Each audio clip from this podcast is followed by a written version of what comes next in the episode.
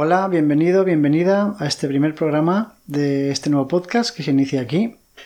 Yo soy Raúl y mi intención es hablaros de fotografía, fotografía de stock y bueno, y de la vida en general, ¿no? Como dice el título del programa. Este no va a ser un podcast en el que os enseñe a meteros en el mundo del stock, a vender fotografías de stock, ni, por supuesto, no pretendo explicaros no enseñaros nada de la vida, ¿no? Para eso tenemos cada uno la nuestra. Las razones que me han llevado a iniciar este podcast, que no es un podcast así espontáneo que de repente me haya puesto, ah, voy a hablar de fotografía y de stock, no sino que, bueno, lo he estado pensando mucho cómo, cómo, orientarlo y he pensado que la manera en la que puede interesarte o que puede interesarle a más personas es explicando mi experiencia tanto en la fotografía como en la fotografía de stock. No soy ningún gurú en ninguno de los dos aspectos. Eh, ahora os explicaré un poquito mi trayectoria en la fotografía y en la fotografía de stock. Y por eso mismo, por no ser un gurú y ser una persona normal, uno más de los que estamos en, en este mundo, eh, creo que puede servirle a la gente que quiere iniciarse tanto en una cosa como en la otra y que, bueno, que de alguna forma mi historia, mi evolución pueda servirles como, no sé, no sé qué si, como, como un apoyo para darle ánimos, incluso para darle desánimos, no sé, para acompañarle en su camino y que, bueno, que como la fotografía puede convertirse en algo muy solitario,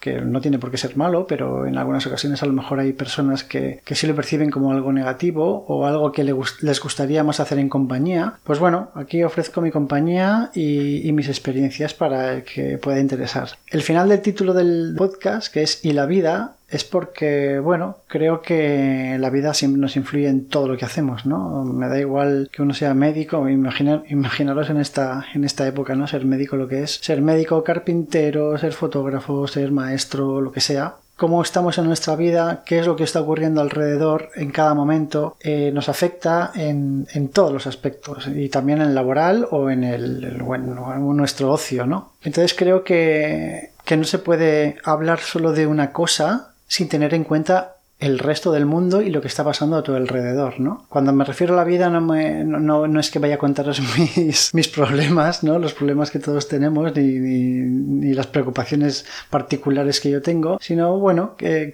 eso, cómo me afecta la vida en, en, en el mundo de la fotografía. Entonces, para empezar, si os parece, voy a hablar un poco de, de mi relación con la fotografía en, a lo largo de mi vida.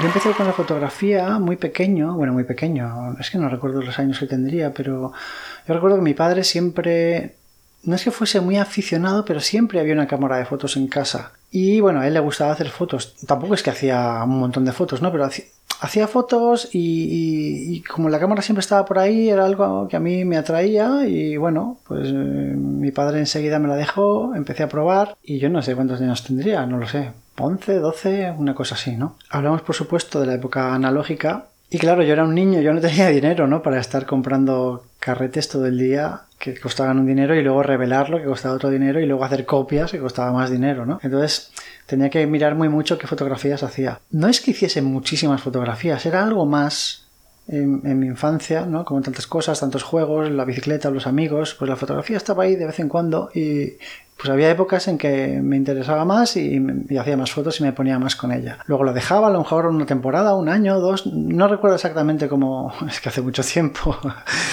no recuerdo exactamente la, la carencia y, la regularidad, pero sí recuerdo que eran de vez en cuando, ¿no? Entonces recuerdo un día que un amigo de mi padre no sé si lo tenía en un almacén o en algún piso antiguo o algo así, en un, trastero medio abandonado, que le regaló a mi padre una ampliadora, una ampliadora súper antigua. Una ampliadora, no sé si sería de los años 50 o 60, ¿vale? Que en su época era muy buena, pero allí estaba criando polvo en, en el almacén donde fuese. Esto era en los años 80, yo eso, ahí debía tener 12, 13, 14 años, una cosa así. Y unas navidades pues mi padre envolvió la, ampliadora y recuerdo el, enorme regalo ¿no? que tenía ahí porque era un bicharraco gigante ahí para desenvolver. Y nada yo flipé con aquel regalo. Al principio lo miré y no sabía lo que era qué, qué es esto sabes parecía una máquina de ciencia ficción de las películas de los 50 Entonces nada, mi padre me explicó lo que era, para lo que servía, yo aluciné, eh, recuerdo que tenía ciertos problemas y por eso esa máquina no se, utilizaba. Y es que la, lente, había una bombilla lente, no sé si era, como una bombilla que era lente a la vez, un cacharro enorme que pesaba un montón, no se ajustaba correctamente. Entonces me imagino que para trabajar con ella a nivel más profesional pues no era válida, pero para, pues un chaval de mi edad era más que, más que suficiente. Bueno, estoy hablando de la ampliadora, a lo mejor hay gente que no sepa lo que es una ampliadora. Una ampliadora es lo que se utilizaba antiguamente para meter el negativo y hacer las copias en, en positivo, en papel, que yo de cuarto oscuro y todo eso. Entonces, pues nada, con eso empecé a, bueno, me metí mucho más de lleno en la, en la fotografía, me hacía mis propios carretes, me hacía mis revelados y, y todo me lo hacía yo, era mucho más barato, el papel no era, no era barato, pero bueno, era mucho más barato que, que, era un laboratorio. Y aquello lo recuerdo como algo muy especial porque um, para hacerme los carretes, bueno, para hacerle los carretes había que estar en completa oscuridad. O sea, total. Para revelar también, pero bueno, para revelar no. Podías no, no sellar la habitación perfectamente y si no le daba un rayo de luz directamente al, al, papel, pues no pasaba nada, ¿no? Pero en el, en el carrete era muy complejo. Yo me acuerdo que me metía en el cuarto de baño, ponía una toalla debajo de. o sea, al lado de la puerta eh, para cubrir la rendija. Con una cartulina sellaba la ventana del cuarto de baño y por si eso no fuera poco, me acuerdo que me metía debajo de una toalla, me ponía una toalla por encima de la cabeza y metía las manos y el, el, cubilete ese que no recuerdo el nombre donde, donde, donde se prepara. Ah, no, eso era para revelar. El cubilete era para revelar. Para hacer el carrete simplemente cogías el carrete vacío, tirabas de la película, enrollabas, intentabas hacer el carrete más largo posible, pero sin ser demasiado para que, para que no tuvieses luego problemas al, al pasar la foto. Entonces nada, enrollabas el carrete y te preparabas dos, tres, cuatro los que, los que fuesen, ¿no? Ya los tenías listos. Era el revelado también, el revelado del carrete, no de las fotos, lo que era complicado, porque había que meterlo en una cubeta con unos líquidos tal y hacerlo todo a oscuras. Una vez que lo tenías todo dentro del cubilete, ya podías encender la luz y había que girarlo así, crack, crack, crack, hacia los lados para que, bueno, el líquido impregnase bien el, todo, el, todo el negativo y, y lo revelase, ¿no? Y no sé, pues eran momentos muy especiales, muy íntimos en los que todavía, eran, no es que fuesen íntimos, es que eran momentos únicos en el que solo había oscuridad y estabas tú ahí preparando algo que, que, tenía su riesgo porque podías hacerlo mal y echabas a perder el carrete. Si lo revelabas mal, echabas a perder esas fotos que con tanto cariño habías hecho, ¿no? Y, y era muy, muy, muy guay. A la hora de revelar, lo mismo. Sellaba el cuarto de baño con la bombilla roja y ponía la ampliadora, los, los tres cubos de, de baño, que era el revelado, el, el, el baño de revelado, el baño de paro, de parada de revelado y el fijador, ¿no? Creo que era el de, el de paro y que era de vinagre. Entonces, este, estos recuerdos de revelado de fotografía siempre me vienen con olor a vinagre. Y, ese, y esa fue mi infancia con la fotografía. Insisto, no os penséis que yo es que aquí ya hacía millones de fotos. No, era una actividad más que yo tenía como juego en la que lo pasaba muy bien. Hacía fotos que la mayoría ni me acuerdo. Recuerdo las fotos de más mayor, a lo mejor con 18 años, 20 por ahí, usando la misma ampliadora, que sí que ya recuerdo más la intención y, y, sabía lo que quería fotografiar y hacía mis experimentos y tal. Pero en aquella época yo creo que eran fotos, pues me iba ahí al bosque, hacía fotos de árboles, de plantas, lo típico, ¿no?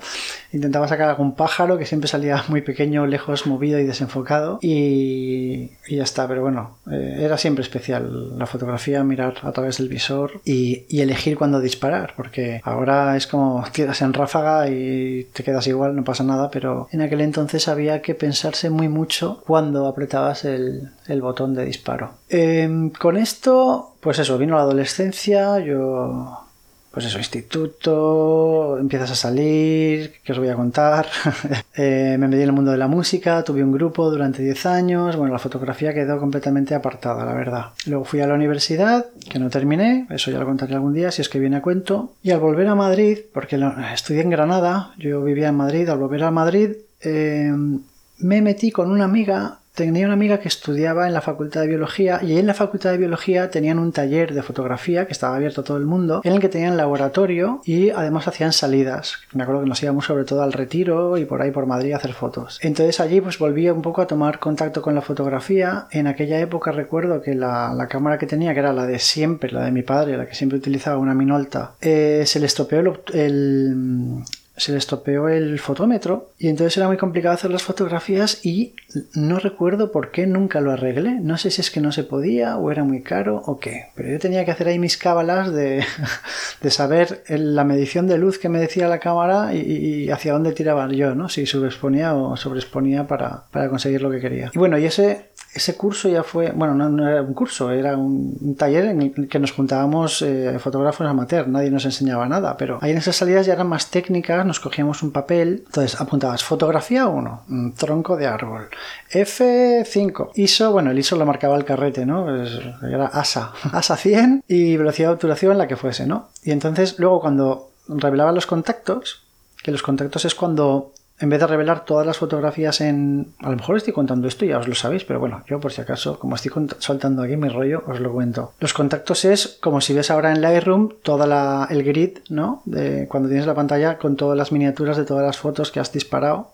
No tenerlas en grande una a una, sino todas las miniaturas, ¿no? Pues tú revelabas un carrete y te daban los contactos, que era una, una página con las fotografías en chiquitito indicada pues eso, con, el número que ponía en el carrete, ¿no? Y entonces en una sola, en un solo papel fotográfico tenías todo el carrete. Entonces ahí pues anotabas, eh, tachabas las que no te gustaban, eh, hacías un círculo en las que sí que te gustaban, entonces luego esa era de las que hacías copia eh, más grande si es que si es que querías. Entonces, con esa referencia de los, de los contactos, tú veías qué foto era, cómo había salido, qué F tenías y entendías un poco cómo funcionaba la profundidad de campo, el, congelar el movimiento más o menos y, todo eso, ¿no? Lo que ahora en Lightroom o en cualquier programa informático se ve muy fácil porque ves la foto y tienes ahí todos los datos, todos esos y, muchos más, pues en aquella época tenías que anotarlos tú en un papel y luego ver qué es lo que había pasado, ¿no? Como, como veis, mucho más tedioso todo y menos fresco que lo que es la fotografía hoy en día. Después de eso, ¿qué ocurrió? Que llegó la era digital en la fotografía. Entonces esto, bueno, pues ¿qué os voy a explicar? Fue una revolución con el problema, en mi caso, de que comprar un equipo era carísimo. Al principio no me acuerdo los megapíxeles que tenían las cámaras, pero eran absurdos y ridículos y eran las cámaras carísimas. Entonces ahí se rompió un poco, se paró otra vez mi, mi, relación con la fotografía, porque recuerdo que ahí ya lo del fotómetro me daba muchos problemas, no tenía control sobre lo que estaba pasando, o sea, sobre lo que quería sacar la foto y se me quemaban muchas de ellas, era un poco de desastre, ¿no? Entonces, pues nada, también la vida iba cambiando, me puse a trabajar, tal, y la fotografía la dejé apartada. Durante estos años, ¿no? Eso, ¿qué, año sería eso? pues a lo mejor a partir del 96, 97, una cosa así. Pues nada, evolucionaba muy rápido todo, ¿no? Que si 4 megapíxeles, que si 5, que si 6, que si 7, ¡guau! 8 megapíxeles, ¿no? Y las cámaras no paraban de de, evolucionar muy rápido y de cambiar. Parecía que te comprabas una y al año siguiente esa no vale para nada y, te tenías que comprar otra, ¿no? Aunque bueno, un poco como hoy en día, si seguimos el, el camino que lleva Sony, que saca una por año, pero bueno. Y entonces, pues bueno, yo siempre he ido muy justo de dinero, por las razones que sean, y nunca tuve la oportunidad de comprarme equipo fotográfico nuevo digital y la cámara analógica de toda la vida pues me daba problemas y tampoco iba a gastar dinero en, revelado, carretes y tal, eh, sabiendo que la mitad iban a salir mal. Entonces he estado con el run run de comprarme un equipo y estaba así pues 20 años prácticamente. estaba 20 años sin hacer fotos porque la, la cámara que tengo ahora, no, la que tengo ahora no, la primera cámara digital que no fuese compacta, hablo de una reflex porque compacta sí tuve, pero es verdad, tuve una, Nikon compacta, una Coolprix se llamaba, pero que no la usaba pues para viajes, para lo típico, no como no salía solo a hacer fotos con ella. Era para acompañar mis viajes cuando todavía no había móviles o luego incluso cuando empezaron a haber móviles seguía haciendo fotos con ella porque era muy cómoda de llevar, ¿no? Pero no, no, no era una orientación únicamente fotográfica como un hobby, como el placer de hacer fotos. Entonces nada, eh, mi primera reflex digital la compré de segunda mano hace un par de años y ahí pues la historia cambió mucho, la verdad. Cambió mucho. No sé si, bueno, en esto me meteré más adelante porque os estoy pegando una chapa aquí. Increíble. Nada, todo esto para decir que hace un par de años eh, cogí la primera digital. Perdonadme los de Latinoamérica por el coger, pero ya sabéis que los españoles lo cogemos todo y, se nos hace muy difícil hablar sin decir coger. Entonces, bueno, ya sé que me entendéis. Y me volví loco, o sea, me volví loco con la cámara, empecé a hacer mil fotos y además un enfoque y una visión fotográfica que no había tenido de niño ni de adolescente, que era muy diferente y buscando fotografías muy distintas que me daban un placer y unas recompensas increíbles. O sea, ahí mi, vida dio un vuelco. Si de niño no tenía bien claro lo que quería y era como fotografías un poco de todo, ¿no? Pero no sabes ni lo que buscas ni nada, es, es experimentar. Experimentabas con la vida de niño y experimentabas con la fotografía, con la cámara en la mano. De adolescente, que yo siempre he sido muy rebelde y tal, sí recuerdo que me iba mucho a, a lo brutalista, ¿no? A la fotografía muy underground, a la suciedad, a las texturas, al blanco y negro. Bueno, recuerdo que en aquella época, claro, ahora es muy normal andar con la ISO para arriba para abajo como pues solo girar una rueda, ¿no? Antiguamente estaban los carretes típicos, eran 100, 200 ISO o ASA, el 100, 200, el 400 y luego para fotografía astronómica, que yo era muy aficionado a la astronomía, que no a la fotografía astronómica hice algunas cosas eh, sacando cometas, me acuerdo del cometa Hale-Bopp que fue muy, impactante, se veía a simple vista, bueno, cosas así, pero no hice mucha, ¿no? Pero para fotografía astronómica estaba el carrete de 800 y el 1600, aunque bueno, había debate en aquella época porque el 1600 sacaba demasiado grano y, no era lo mejor para fotografía astronómica, ¿no? Entonces era eso y ya está. En los carretes de blanco y negro empecé a experimentar con carretes de 3200 ASA, que no eran fáciles de encontrar y que daban un grano enormísimo que, que a mí me volvía loco. Porque, bueno, como ya sabéis, el grano analógico no tiene nada que ver con el ruido digital. Entonces yo me iba a desguaces, me iba a sitios abandonados, me, y buscaba, pues yo que sé, a lo mejor estabas por el campo y te encontrabas, recuerdo, en un lecho vacío de un río en el que quedaban los rastros de haber pasado agua con un montón de, de basura, suciedad, había una, una, una silla deshilachada y pues eso en blanco y negro, esas cosas me volvían loco, ¿no? Y eso era lo que me gustaba, no me gustaba hacer fotos a las personas, me aburría enormemente, eh, ni a los paisajes bonitos, yo buscaba otras cosas. Y ahora cuando volví a coger la fotografía con la nueva cámara digital, pues obviamente era, una, era otra persona, habían pasado muchos años y me di cuenta que fotografiar personas me, me flipaba, o sea, me, parecía y me sigue pareciendo algo espectacular, entonces me he vuelto loco con el retrato. Ya nos meteremos más en profundidad en, otros capítulos porque si no esto se va a hacer larguísimo. Llevamos ya 20 minutos. Entonces nada, con todo esto llegué a la fotografía de stock, no así directamente, sino que, bueno, pues viendo vídeos en YouTube, escuchando hablar de fotografía. Yo ya sabía que existía porque hace también muchos años, hace como pues 15 años o una cosa así. Tenía, tengo un amigo que en aquella época, que no tenía hijos, viajaba muchísimo, ¿no? Eh, era lo que más le gustaba viajar y se hacía tres viajes al año. Ahora que tiene hijos, pues ya la cosa ha cambiado bastante. Pero en aquella época él me decía que había páginas en las que tú podías poner las fotos de tus viajes y que te las compraban, ¿no? Y te las pagaban. Y yo flipaba con eso, decía, ¿en serio? ¿Pero eso cómo funciona? Y me decía, sí, sí, incluso hay gente que pide fotos. Recuerdo una vez que me contó que pedían la foto de, de un torero, toreando, ¿no? Y que no es algo que todo todo el mundo a nivel global puede acceder, ¿no? Hay pocos países en los que se toree. Entonces que un español, pues avispado, eh, se enteró de esto, hizo la fotografía y le pagaron una pasta, ¿no? Yo aquello no lo... no sabía que era foto de stock, no sabía lo que era el stock ni nada, os hablo de hace muchísimos años.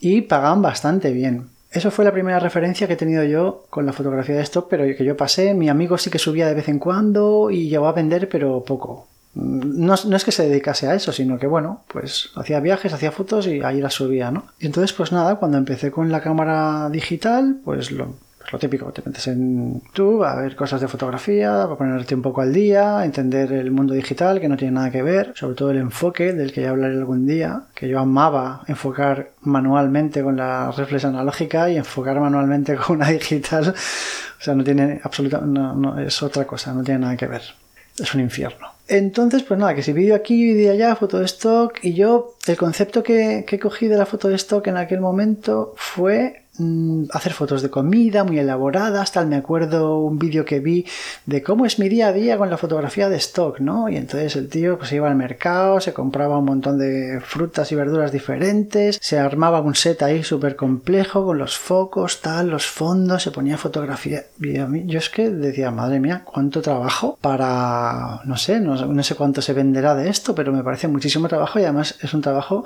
que a mí personalmente me parece cero atractivo, hacer fotos de de, frutas. Ahí no sé, que también tengo fotos de frutas, ¿eh? ya os lo contaría algún día. Pero yo decía paso a paso, esto no me interesa nada, ¿no? Y poco a poco, sabiendo un poco más de stock y que cada vez el stock eh, subía más, porque os estoy hablando a lo mejor de hace, pues eso, dos años, un año, ¿no? Pues empecé un poco a entender más qué era esto del stock.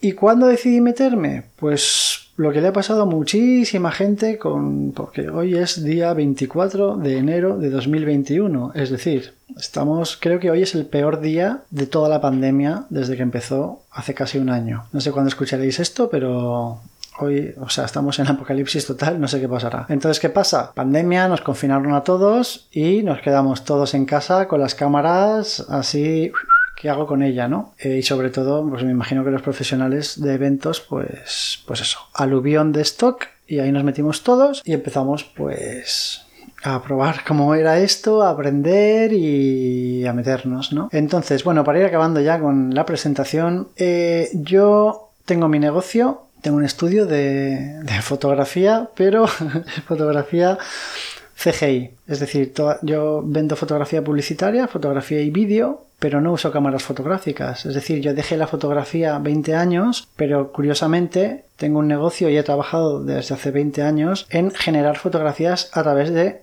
eh, aplicaciones 3D, o sea, 3D Studio Max, VRAI, para los que conozcáis y para los que no os conozcáis, al principio de los tiempos se llamaba infografía, ahora la infografía es otra cosa y ahora se le conoce muy fácil como render, ¿no? Yo hago renders, entonces sin tener una cámara fotográfica genero fotografías en el ordenador que parecen fotografías reales hechas con una cámara. Entonces, bueno, aunque no haya tenido la, eh, la, cámara en la mano durante todos estos años, sí que estaba haciendo fotografías y las vendo. Con esto que quiero decir que mi intención de meterme en el stock no era dejar mi negocio y vivir solo del stock, ni mucho menos, sino que ante la que vino en la, en la pandemia dije, uff, yo estuve tres meses sin nada de trabajo, cuando veníamos de un año 2019 que había sido excelente, o sea, el mejor año de toda, de toda la historia de la empresa, y de repente con la pandemia, cero. Dije, uy, tengo que hacer algo, o sea, no puedo quedarme de brazos cruzados esperando a que me llueva del cielo. Entonces dije, bueno, pues voy a probar con esto la fotografía de stock, voy a aprender y, y a ver qué pasa, ¿no? Entonces que sepáis que mi intención no es stock solo puro y duro y meterme a saco para vivir de esto, no. De momento es un extra, y ya veremos qué pasa. Es un extra, es un aprendizaje, voy tranquilo, entonces por eso espero que esto os pueda servir a los que, pues como yo, no queráis ir a tope, o bueno, que incluso a los que queréis ir a tope, mi experiencia os pueda servir de algo, para decir, vale, si Raúl no está yendo a tope y va teniendo estos eh, resultados, pues a lo mejor si yo voy a tope, pues los puedo multiplicar por 3, por 4, por 10, no lo sé. Yo lo que espero es poneros aquí una referencia sobre la que podáis valorar o no sé si podréis aprender algo, me imagino que sí, ¿no? De, las experiencias de todo el mundo, cada uno saca una cosa que le puede ayudar en, lo que sea, ¿no? Entonces esto, voy a... llevo con el stock desde mayo, pero ha habido, he hecho muy pocas sesiones, ya os explicaré más en detalle en otros, en otros capítulos. Y nada, quiero compartir todo este camino que tengo por delante, que espero que sean muchos años. Yo, bueno, tampoco sabemos qué va a pasar con la fotografía de stock, ¿no? No sabemos si esto va a ser para siempre, si, lo, si el reloj lo va a coger el vídeo de stock, aunque también ahora está bajando mucho de precio, no lo sé. De todo esto hablaremos en los siguientes capítulos. Entonces, nada, eh, gracias por escucharme, mm, gracias por estar aquí, espero que esto sirva de algo para lo que os pueda servir, pues bienvenido sea. Si queréis preguntarme cualquier cosa, por mí encantado. Como este podcast va a estar en muchas plataformas diferentes, en algunas sí que se pueden hacer comentarios, en otras no, es un poco complejo. Yo creo que lo más sencillo es, si queréis poneros en contacto conmigo, es que me escribáis en, Instagram. Que además lo bueno que tiene Instagram también es que se pueden hacer audios. Yo soy bastante fan de los audios en, WhatsApp. Entonces podéis escribirme por Instagram o mandarme un audio. Yo eh, en cuanto lo vea os responderé lo que, lo que sea y a ver si entre todos pues podemos ayudarnos, crecer con el stock, que a todos nos vaya muy bien. Y nada, ser felices con la fotografía, que al fin y al cabo es de lo que trata este podcast, ¿no? Mi Instagram es Raúl-Valcárcel con V. Valcárcel a mí me resulta fácil de entender, pero hay gente que no lo entiende bien. Entonces es V-A-L cárcel todo junto. Raúl-Valcárcel. Ese es mi Instagram si queréis contactar conmigo o ver las fotos que hago allí o lo que sea. Pues nada, muchas gracias por todo y nos vemos en el siguiente episodio. Hasta luego.